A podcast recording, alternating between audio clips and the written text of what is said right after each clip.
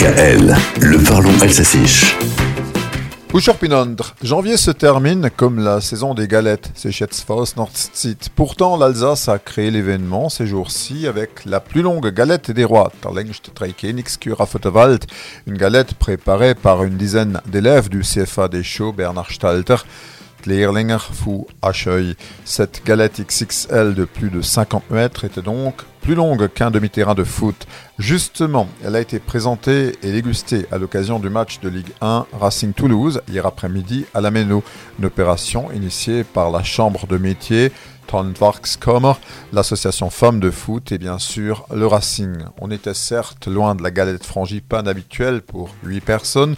De Material brüht wird la crème chauffa.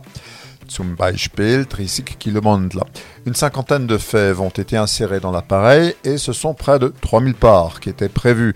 Malheureusement, la fève aura eu un goût amer pour les supporters, Ona Ona, car hier après-midi, le Racing a perdu contre le TFC Strauss pour verloren. Mais retenons l'exploit boulanger du week-end qui s'ajoute aux galettes des rois solidaires. Cette année, il a été possible d'acheter des galettes estampillées Racing pour soutenir l'action de femmes de foot en faveur des personnes en situation de handicap, Behenderta. C'était aussi du soutien aux boulangers pâtissiers qui en ont bien besoin et à l'apprentissage, Leerlings Uspeldung.